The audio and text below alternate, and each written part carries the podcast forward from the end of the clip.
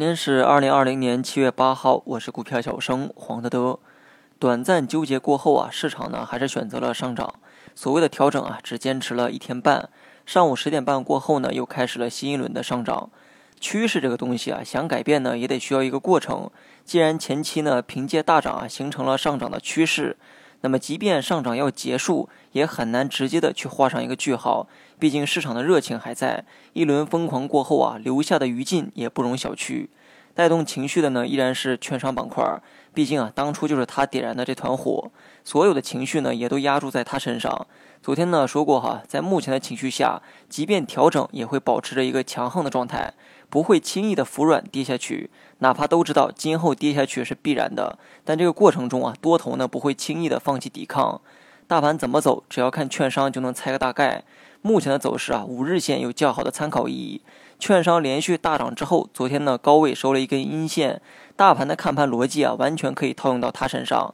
虽然券商昨天呢出现了回调，但这也加速了今天五日线逼近指数的一个进程。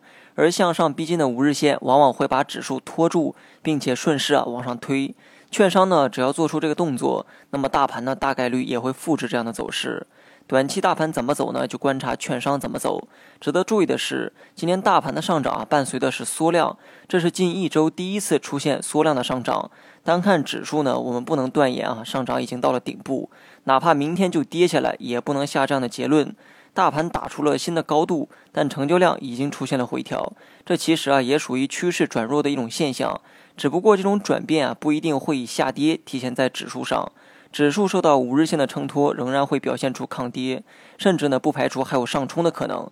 但是在三千四百点基础上出现的上冲，要适当降低预期的一个标准，因为短时间内成交量很难连续的去放大。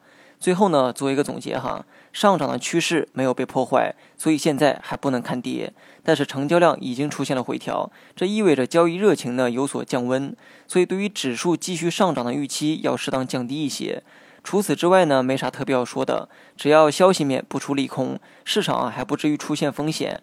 目前只是相比之前呢出现了滞涨，但并没有出现下调的迹象，所以没必要在今天去担心明天和意外哪一个先来的问题。好了，以上全部内容，下期同一时间再见。